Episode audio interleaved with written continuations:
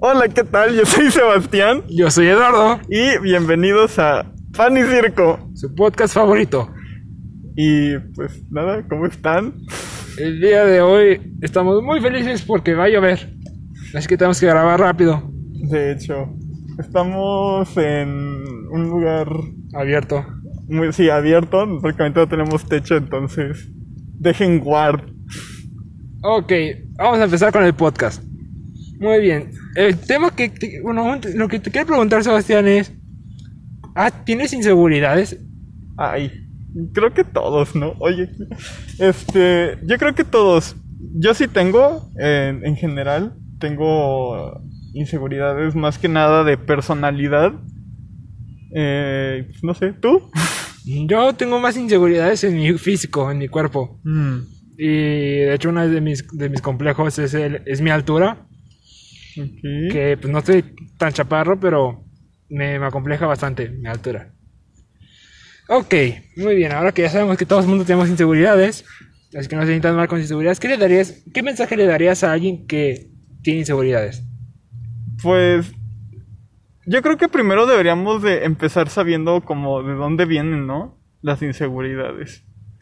Ah, antes de, de dar como consejos. Porque pues, no sé, a mí me pasa mucho que, que me, en- estoy en un grupo de personas que por ejemplo acabo de conocer y, y de la nada me siento menos o me siento incómodo. Entonces, yo creo que parte de, de tener como inseguridades, la causa es precisamente como el, el estar interactuando con gente que a lo mejor te comparas, con la que, con la que te comparas y, y terminas creyendo que esa persona es mejor o, o menos que tú. ¿Tú qué, ¿Tú qué piensas? Yo pienso que depende de, qué, de dónde está la inseguridad, pero todas se conectan. Porque, por ejemplo, si es una, un complejo físico, yo siento que, bueno, para mí los complejos físicos son más difíciles. Porque un complejo emocional puede ser que cuando te deprimes te dan ganas de aventarte por la ventana, Pero, pero, cuando, pero en algún punto te vas a poner feliz. O sea, te vas a, en algún momento por segundos se te va a ir eso. Que también se te va por el físico, de nada, estás haciendo algo y se te olvida. Pero el hecho de que haya espejos o cámaras, algo por el estilo, puede generar muchos, muchos complejos. Entonces, yo creo que mi sugerencia, y yo lo que he estado tratando de hacer es simplemente valorarme un poco más. El, el decir, bueno, tal vez no soy la persona más alta, tal vez no mido 2 metros con 10 centímetros. y pero decir, bueno, mi estatura no está mal. Yo mido unos 76, creo. Y no está mal, o sea, no, no soy ni siquiera, no mido ni unos 70. Que tampoco está mal, ¿eh? Si mides unos 70, es una estatura perfecta. Creo que la estatura es lo de menos, que no te acompleje. Porque también existen muchos complejos. ¿Has visto complejos de, de que, por ejemplo, hay gente que no quiere estar con gente más alta que ellos eh, en relaciones? Por, porque pues dicen, no, es que yo debo ser alto. Más que nada se ven en hombres. Y en mujeres, se- yo, bueno, hay una película de Netflix que me parece una basura. ya sé cuál es. Pero, pero toca el tema de, de las inseguridades. De, de ser alta. Y está todo sobre una chica alta. Que el concepto me parece perfecto. Siento que Netflix hizo un drama como siempre los hace. Para cosas de adolescencia. Pero es el hecho de que tú tampoco, si eres mujer, que si te gusta que sea este, ser más alta que los chicos, está perfecto. Pero el simple hecho de que no te vayas por el estereotipo de la sociedad. De que no te vayas por el estereotipo de que el hombre debe estar más alto. O de que la mujer debe estar más chaparra. Claro. O sea, incluso yo creo que la persona que, que tenga como que esta situación, o sea, su complejo, depende mucho de la perspectiva que tengas, ¿no? O sea, por ejemplo, se me ocurre Napoleón Bonaparte, que muchos lo vemos como una persona bajita y siempre es como de, ah, jaja. De hecho, era muy alto. El por, lo que, por lo que he estado viendo, decían que realmente era muy alto. No digo que me diera un metro con 90. Pero. No, un metro con 90. Está, alguien, alguien sí. antes de ese. este, este, O sea, ¿no? pero recuerdo que había visto que todo el mundo decía que medía unos 60, algo por decirlo. Y realmente medía como unos 75. Yo, yo había leído que sí medía como unos 60, pero en su época esa era la, estatura promedio de un hombre de su edad. Y creo, no, no sé si, si el mismo Napoleón no se afirmaba de, de, oye, yo estoy normal, o sea, yo estoy alto. Bueno, o sea, lo que quiero decir es que para... Es, es muy subjetivo, ¿no? La imagen que los demás tienen de, de sí mismos y de los demás. Entonces, yo creo que lo, lo que más importa es la opinión de uno. Entonces, si yo, por ejemplo, me siento bajito frente a los demás, porque pues yo, yo tengo la estatura normal, ¿no? Yo tengo uno, yo mido 1,72, la estatura promedio, y, y la verdad, la mayoría de las personas que conozco miden más que yo. Pero, pues creo que, o sea, insisto, cuando te empiezas a concentrar en ti y en la perspectiva que tienes, como que la estatura deja de ser un problema. Yo creo que es el simple hecho de que si tú crees que, por ejemplo, en, en mi caso, mi estatura me define ante los demás, eh, siento que ahí el problema es eso, porque una estatura, un complejo, una estructura física, este, una deformación que son este, normales y deben de ser aceptadas, ya sea que tengas pie grande, exorbitante, Ay. o por ejemplo alguna malformación en los labios, ya ves cuando nacen con problemas, es decir, eso no te está definiendo. Claro. Eso es algo que uno nadie controla y no debería de complejarte el estar en un grupo de personas y que sientas que solo lo que a ti te co- compleja te define ante esas personas. Y si es así, vete de ese grupo de personas, es un grupo muy tóxico. Vete porque no, es- no es un lugar bueno, donde te hagan te recuerden que, que tú vales lo que a ti te compleja. Claro. Porque, pues sí, o sea, yo creo que hay mucha gente que a lo mejor trata de verse bien o trata de corregir ciertos aspectos físicos o emocionales de ella por las, por las razones equivocadas, ¿no? Yo, por ejemplo, desde, desde muy chico fui una persona con sobrepeso y, y hacía ejercicio y estaba en dietas a cada rato. Y ya, o sea, ya ahorita estoy en mi peso normal, adecuado, pero el proceso de, de bajar de peso, de, de crecer con, pues sí, con todo esto, me hizo en realidad al principio perder mi, mi sobrepeso por razones equivocadas. O sea, el, el decir, hago ejercicio, hago dieta para estar delgado, muchas veces es lo que las personas dicen, precisamente cuando tienen ese problema, pero yo creo que esa es una razón errónea. Yo creo que más bien uno debería de querer perder peso, de, de querer adelgazar, no para verse delgado, Para sino sentirse bien. Para sentirse bien y para porque es por su salud. Porque puede que a lo mejor nazcas como con una característica como no sé, muslos grandes o, o brazos este gordos y, y hayas hecho todo lo posible para según esto perder la grasa de ahí o para quemar grasa, pero en realidad es algo es algo físico, no es algo no, no representa un problema de salud. Y eso ya es normal, no, no precisamente debe de, de retirarse, sino que es parte de, pues, de ti. Algo que yo siempre, bueno, que ya no hago porque ya, este, más que nada lo acepté, es el hecho de que antes me acomplejaba mucho porque distintas personas me decían que yo era feo. Que realmente la belleza es algo su- subjetivo, o sea, Claro. lo, lo que a ti te parezca bello a mí puede, puede parecer algo feo. Pero el punto es que me, me usaban mucho el, eh, tú estás feo y me acomplejaba demasiado. Yo decía, no, es que yo estoy muy, muy feo o algo por el estilo. Lo cual, pues al final, como digo, termina siendo bastante subjetivo. Entonces, algo que yo empecé a hacer mucho era verme al espejo, como todas las mañanas, para lavarte los dientes y decir qué guapo estás. Sí, El hacerte autocumplidos a, a un aspecto físico, por ejemplo, si, si te acompleja tu, tu, no sé, si tienes obesidad o algo por el estilo, eh, decir, no estás tan gordo. Lo cual te ayuda mucho a... Puede ser un- una forma de autocompasión contigo mismo porque pues también, o sea, si, si tienes algún problema que ya te está afectando mucho la salud, el hecho de estar negándote también puede ser malo. claro. Pero si por ejemplo es una cosa muy pequeña, o sea, si por ejemplo es una persona delgada, pero así sigue sintiendo como obesa o gorda, como se denomina, este, es como decir, eh, el hacerte cumplidos en el espejo sobre el- al respecto, o sea, decir, ok, pues estoy alto, qué alto estás, qué guapo estás, qué delgado estás, lo cual de algún modo te ayuda a ver una perspectiva y raramente afecta la forma de perspectiva de tu cerebro. Ya que, por ejemplo, no sé si te, si te ha pasado que te estés en el espejo y dices, qué guapo me veo ahorita, pero nada, prendes la cámara de tu teléfono y, y ya no y, te, te- gusta. y ya no te gusta. Y es, y es por eso, de hecho, sí es por eso, porque subjetivamente tu cerebro está viendo lo mejor de ti en el espejo y la cámara, por alguna raz- razón, deja de verse tan. tan bien. O sea, no sé realmente por qué sea, pero no sé, me parece bastante interes- interesante Y yo les recomendaría, si estás sufriendo de algún complejo, tienes algún complejo ah, con tu físico, emocional. Por ejemplo, si, no sé, simplemente no te gusta sonreír porque la gente te dice que tienes una sonrisa muy fea. Y es el simple hecho de que tú no vales más que lo que la gente dice de ti. Tú vales más que eso. Sí, creo que lo dije mal. Tú, tú vales más de lo que la gente está diciendo de ti. O lo que la gente te cataloga.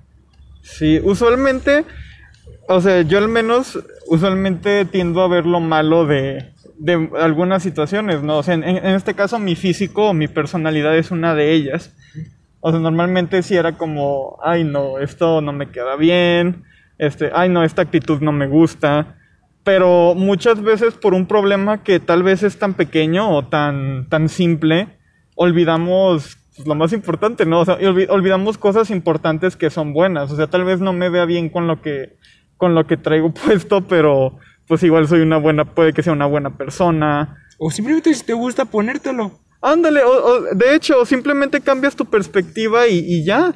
Yo, yo digo que, que antes de, pues no sé, antes de, de decir que algo no nos va bien o que no somos atractivos o, com- o otras cosas, sería ponernos como a pensar por qué nos clasificamos o sea, Para la gente que... Entonces, toda, toda esa clase de cosas con esas ac- acciones tan pequeñas puede puede mejorar un poco la percepción que tienes de ti y, y luego ya cuando cuando estás en sociedad o cuando estás frente a otras personas pues te sientes un poco más seguro no porque al menos contigo mismo ya estás en, en- mejores términos te sientes bien contigo mismo y con lo que, con lo que estás usando o cómo eres. Claro. Es, es- yo creo que eso es lo primero, lo más importante. Porque muchas veces como que siempre... No sé, a mí me enseñaron mucho ah, que, que hay que guardar apariencias, que, que si vas a salir planchas la camisa, que, que, que no sé, qué va a decir la gente. Pero en realidad eh, yo creo que una, las personas a veces te aprecian más o las relaciones que, que vayas a tener son mejores cuando eres auténtico, o sea, cuando eres una persona sincera y, y pues, pues sí, o sea, que no ocultes muchas cosas. Tal vez es, es difícil, pero siempre hay gente que lo aprecia, yo creo. Siempre va a haber gente que te va a apreciar porque eres tú mismo y te van a admirar, también te van a admirar porque hay, hay muchas veces que ves a alguien muy seguro de sí mismo y dices yo quiero ser como esa persona. Tampoco no se comparen, no quiero incitar a que aquí se estén comparando y digan no, no, no yo, se compare. yo nunca voy a ser como tal persona que es muy segura de sí misma. Todos somos capaces de hacerlo, todos somos capaces de ser seguros. La seguridad es muy, es como la felicidad, nunca vas a estar feliz por siempre, pero es cuestión de estar echándole ganas y estar trabajando para, para poder hacerlo, ¿no? Sí. Esto se siente como un podcast de autoayuda. Pues eso, eso ya habíamos dicho, ¿no? Es un podcast de todo. Sí, aquí pueden encontrar autoayuda. Sí. Aquí consejos de vida no les... Bueno, espero que sean... O sea, que sean buenas anécdotas que les sirvan, ¿verdad? Yo creo que otro aspecto como importante sería... Pues lo, lo que lo que ahorita la gente le, adjudica más los problemas de las inseguridades físicas, ¿no? Y, y emocionales, que en este caso es la publicidad de, de empresas de maquillaje o de ropa o, o todo eso. ¿Tú qué, ¿Tú qué crees? Algo que yo he visto que, se, que, muy- que he visto algunas veces es, por ejemplo, si una chica sube una foto de sí, este, pero pues cuenta con obesidad, por ejemplo. Ajá. Y todo el mundo es como de quiere tu amiga o algo por el estilo. Ajá. Y por ejemplo, una chica sube una foto estando en el gym y está pues con un buen cuerpo. No sé cómo decirlo, un cuerpo delgado, un cuerpo... Un cuerpo fit. Sí, un cuerpo mamadísimo. tipo Bárbara de Regil y empiezan a decir, no, es que esas personas son bien falsas, no se quieren. Y es como de, yo creo que debería ser con lo que uno se sienta a gusto. Si yo me siento a gusto estando gordo, pues puede ser gordo. Sí, va, puede afectar tu salud y no te lo recomendamos aquí. Este podcast no, no recomienda este, la obesidad, pero si eres, quiérete. Ajá.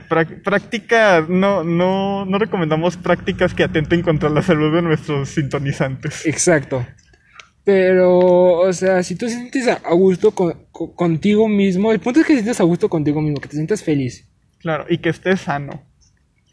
Sí, también, de- o sea, también tienes que estar sano, porque si te sientes feliz estando delgado, pero llegas al punto extremo en el que empiezas a desarrollar trastornos alimenticios, ahí ya no estás estando bien. Ajá. Incluso, pues creo que ya dejarías de ser feliz. No, no creo que una persona Pues te estarías engañando, ¿no? No sabemos. Ah, bueno, quién sabe. Eh, Ya cada quien, ¿no? O sea, no podemos opinar de algo que no Es como, es como la droga. O sea, porque la droga, la gente que se droga, pues a veces se siente feliz por estar drogados.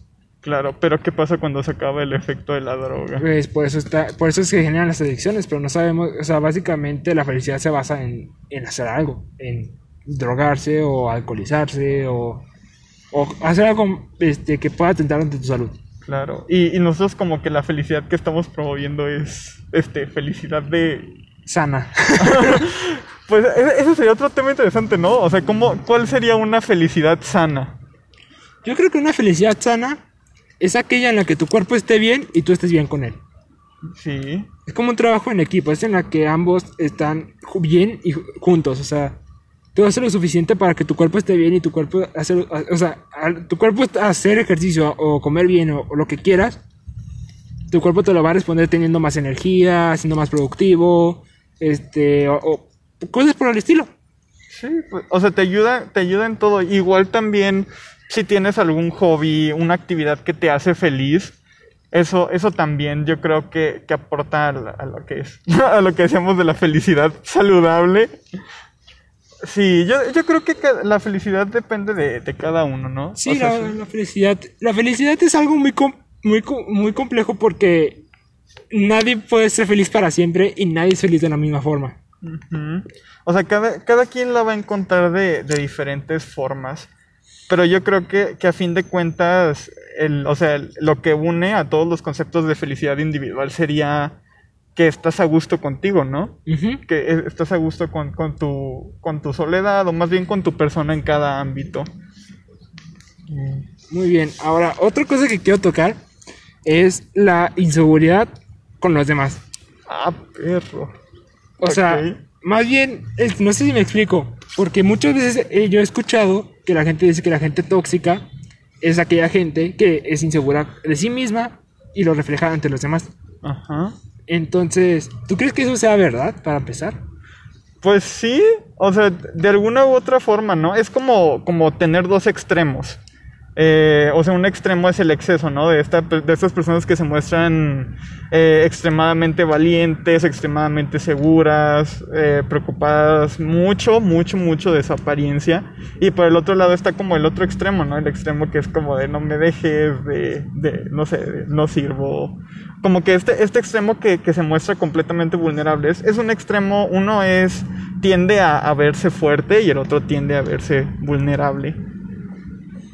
Y, y pues sí, yo creo que sí. ¿Has tenido alguna especie de relación tóxica o no, no solo amorosa, sino puede ser de amistad, de, de laboral también? Porque también sucede mucho en el, en el trabajo que, ya sabes, te empiezan a hablar mal, chismes. Los chismes, claro que sí. Me ha tocado ver y hasta vivir. Ok. Pues yo, yo no les voy a mentir, amigos. Yo, yo alguna vez fui el tóxico, eh, así como hace mucho, en primaria.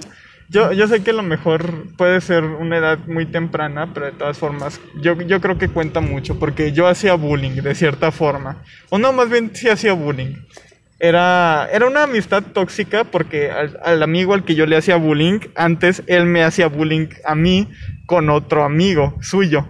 Y entonces cuando este amigo suyo se fue por X o Y razón, pues yo, yo me sentí como con el derecho, ¿no? De decir, bueno, tú me, tú me heriste a mí, ahora yo voy a, yo te lo voy a devolver para que veas qué se siente. Y desde ahí empieza una relación tóxica, una amistad tóxica, ¿no? Porque, pues para empezar, ¿por qué te haces amigo de alguien que te hizo daño? No, o sea, no está bien. Puede que en algunos casos, en algunos, muy pocos, funcione, o sea, sirva que, que es como te perdono y la otra persona también dice cambio y se hacen amigos y es una amistad buena, pero Eso pasa más en las series. ajá, eso pasa más en las series, requiere de, de, de ambas partes, ¿no? Para que deje de ser tóxica. Requiere de mucho amor propio y aceptación, ¿no? Sí, y perdón, o sea, son muchas cosas, pero insisto, esto cada rara vez pasa.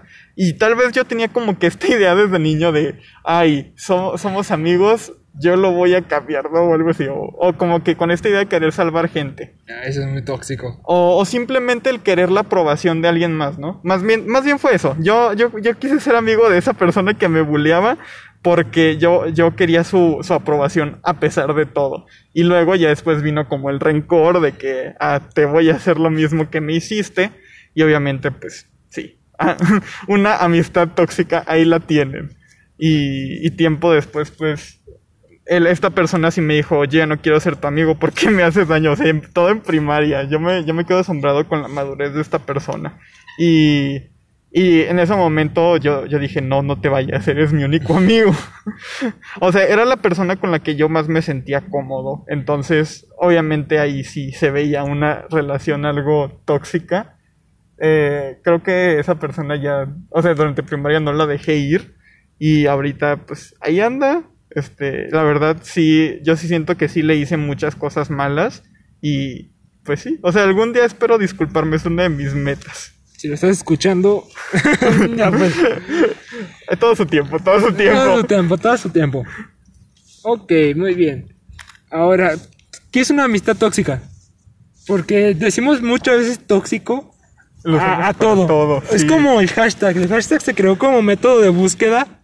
O sea, tú pones hashtag este, cine, entonces si estás buscando alguna noticia de cine, pues te va a aparecer todo lo relacionado al cine. Claro, Pero la gente lo empezó a usar para, para todo. para tonterías. Hashtag haciendo ejercicio en mi casa mientras estoy comiendo pan. O cosas así que pues no vienen mucho al caso. Entonces, ¿tú qué definirías una amistad tóxica o una relación tóxica? Pues yo diría que una relación tóxica como tal sería una... Pues sí, un, un tipo de relación en donde ambas partes necesitan a la una de la otra de cierta forma, pero tam y, y obviamente hay como esta dinámica de odio, pero tampoco pueden dejarse. Son amistades donde se repelen la situación, pero también son como imanes. Sí, o sea, imanes puestos en... O sea, los imanes al mismo, o sea, de, de las dos formas al mismo tiempo, ¿no? De, de cuando se repelen y de cuando se atraen, pero a la vez. No sé si me di a entender. sí, básicamente. Ok. Porque si tú pones un imán encima de otro, pero en lados, este, En el mismo repelen, polo. Pues básicamente el imán de arriba va- quiere caer, pero no, quiere, no, no pueden estar juntos. Ujú. Yo imagino algo así. Sí, yo también, porque es, es muy común, ¿no? Como que, como decir, ay, es que me, me caga esta persona, la odio, neta, me, me, me hace mucho daño. Y luego es cuando le preguntas, ¿y por qué no lo dejas? Y es como de, es que no lo puedo dejar. Eso, eso, eso pasa muy seguido.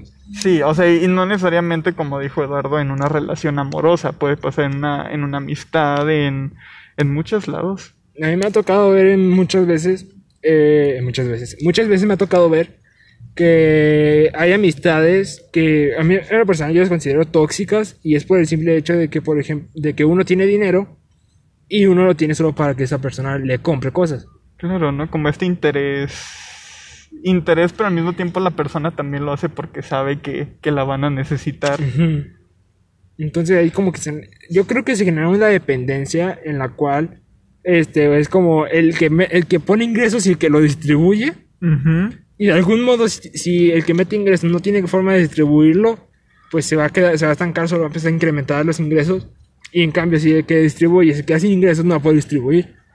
Entonces me parece como una dependencia pero muy mala llevada al extremo malo Sí. Pues yo creo que toda dependencia es mala, ¿no? Eh, pues no, básicamente nosotros dependemos de la naturaleza para vivir. Ah, bueno, eso es cierto. Ya, ya, sí es cierto. Esas son como relaciones ecológicas. Pero sí, o sea, una, una relación tóxica es... No, no sé si decir la mayoría de las veces o siempre. Según yo siempre. Siempre es dependiente. En, en, en un nivel, o sea, no, no siempre es como de te necesito. Pero siempre hay algo, ¿no? O sea, o, o están unidos por el interés de algo o por, por la misma A persona. mí me ha tocado que, por ejemplo, hay amistades de solo para tomar. Ah, sí. Amistades de vamos a tomar, que se juntan y básicamente es em, borracheras que nunca terminan bien. Como, como este típico solo te aguanto cuando tomo, ¿no? Ujú, exacto. Sí. Eh, y ahí es cuando, como cuando te das cuenta, o bueno, más bien cuando ahí es una de las formas en las que puedes ver una relación. Y claro, o sea, otra, otra cosa sería como que la, la persona que está dentro de esa relación se dé cuenta y se aleje, ¿no? Cualquiera de las dos. Y, y eso es como el, problema más grande, la, la aceptación de, de lo que estás viviendo. Sí, pues básicamente es aceptar y poner límites. Yo consideraría que poner límites en caso de que si no quieres perder una amistad como tal, puedes poner un límite. Claro. Ya el pro- o sea, y si la otra persona no, no acepta el límite o no lo respeta, pues ya sería cuestión de que ahora sí ya tienes que huir de ahí, ¿no? Sí, pero de la forma más respetuosa. No te digo que, por ejemplo, en una relación amorosa, este, pones un límite y le dices, oye, no quiero que me pegues. Entonces, no sé, Qué extremo. Oye, eso, eso suena a lo que dijo Bárbara de Regil. no sé, solo es un ejemplo. O sea, estamos en un caso muy, muy, exa- muy extremo, pero vamos a disminuirlo. Oye, no quiero que me, me- le digas a mis amigas o a mis amigos que ya no me hablen porque, por, porque cualquier cosa. Ajá. Entonces, eh, eso supone un límite, lo cual está perfecto. Si, tú, si, tu, tu- si tu relación básica, no te dejan tener algo más allá con personas que con tu relación, el asunto está muy tóxico. Entonces, eso es poner un límite, decirle, oye, no quiero que estés eh, poniendo, este, diciendo a las personas que no me hablen o diciéndome a mí que, no- que yo no hable con tales personas. Claro. O sea, como que hablar, hablar de. Pues ser, ser sincero, ¿no? También. O sea, un límite tiene que ser sincero de. Oye, me siento asfixiado. Y cosas así. Oye, me duelen los golpes que me das. No, oye, eso, eso ya está muy. si te golpean, demanda, eso es ilegal. Sí, sí. O sea, sí, es para no sonar como Bárbara de Gil. O sea, si te, si te golpean, eso no es normal y tampoco está bien. Pan y circo no aprueba la violencia en las relaciones ni en las familiares. No, en, en ningún, en ningún aspecto. Huye. Pero pues sí, ¿tú, tú, qué me, ¿tú qué dices, Eduardo? O sea, en cuanto a relaciones tóxicas y tu experiencia. Mi experiencia con relaciones tóxicas es el hecho de que a mí me ha tocado estar en una relación tóxica y yo seré tóxico, pero voy a poner un ejemplo en la cual yo estuve en una relación en la que ambos contábamos con aspectos tóxicos. Yo creo que era yo era el más tóxico y me siento bastante mal. Pero algo que noté fue que cuando yo, yo, me, yo me di cuenta, yo dije, la neta, esto está muy tóxico, yo no quiero estar aquí. Y no tanto por mí, sino porque también dije, la otra persona va a terminar muy mal. Era yo su primer novio y le, está, y le estaba haciendo muy tóxico, probablemente le dejé una mala Impresión. impresión de, de una relación. Y recuerdo que cuando lo hice, yo le dije, en parte fue por mí, que si van a terminar una relación, hágalo por ustedes también. Sí, claro. Porque no se sientan a gusto, porque no quieren estar ahí o por cualquier cosa, pero sean sinceros consigo mismos. Pero bueno, continuando, el punto es que yo lo terminé y esta persona aún así quería estar conmigo porque me quería y yo dije, no sé, me pareció un poco el síndrome de Estocolmo. Mm, ok. Porque es como te, te están haciendo algo mal y tú aún así quiere- quieres eso. Y simplemente es normal el hecho de, de, de encariñarte con alguien, pero eso ya es dependencia. Yo considero dependencia. Sí. E- Es un es cierto grado de dependencia. Y si te fijas, o sea, escuchándote, como que podemos llegar a, a la conclusión de que en cualquier relación ambos son tóxicos, ¿no? Solo que de diferentes formas. Uno, eh, uno es el que ah, se podría decir es el que debe ser salvado y el otro es el que lo quiere salvar. O bueno, yo pondría el tóxico que, con- que genera toxicidad y el tóxico que la acepta. Ajá, sí, e- es, es, es un buen, es una buena comparación.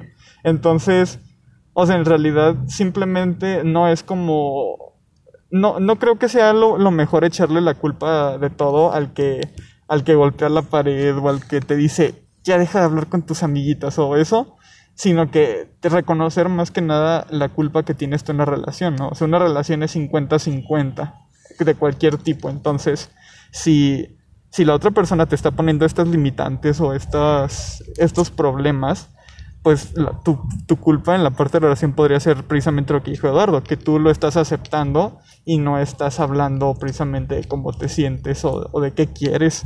Ya para finalizar, como último punto, este, a mí me ha tocado ver que, que gente sale de relaciones y culpan al, al otro. Es que era muy posesivo, es que era muy celoso, es que era muy...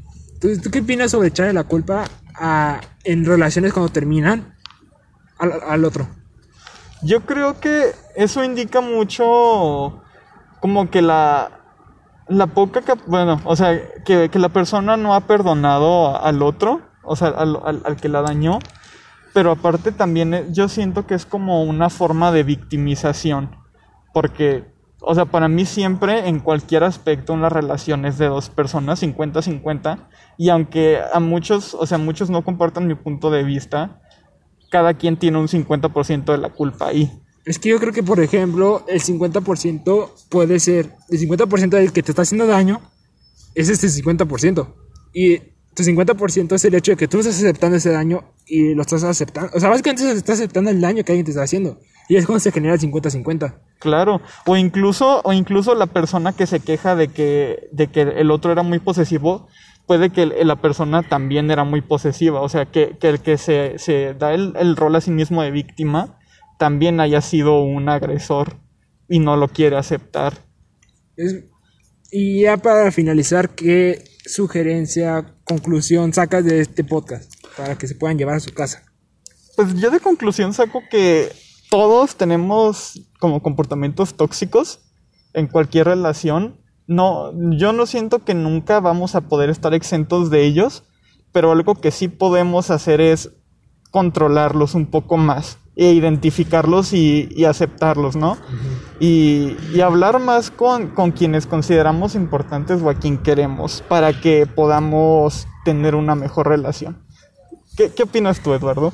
Yo, este, empezamos con la inseguridad y ya terminó.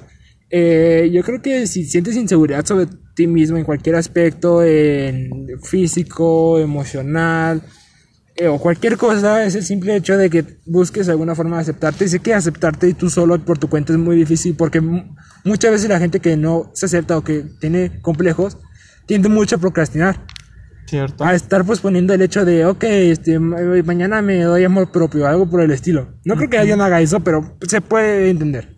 Sí, o sea, sí, perdón. Entonces puedes buscar este ayuda en hay este grupos, psicólogos, con amigos De hecho, muchas veces un amigo puede, puede ayudarnos mucho, ¿no? o hasta con actividades. Sí. En actividades, por ejemplo, yo soy una persona que sufre de, de mucho enojo, o sea, me enojo fácilmente y me, y me enojo muchas veces.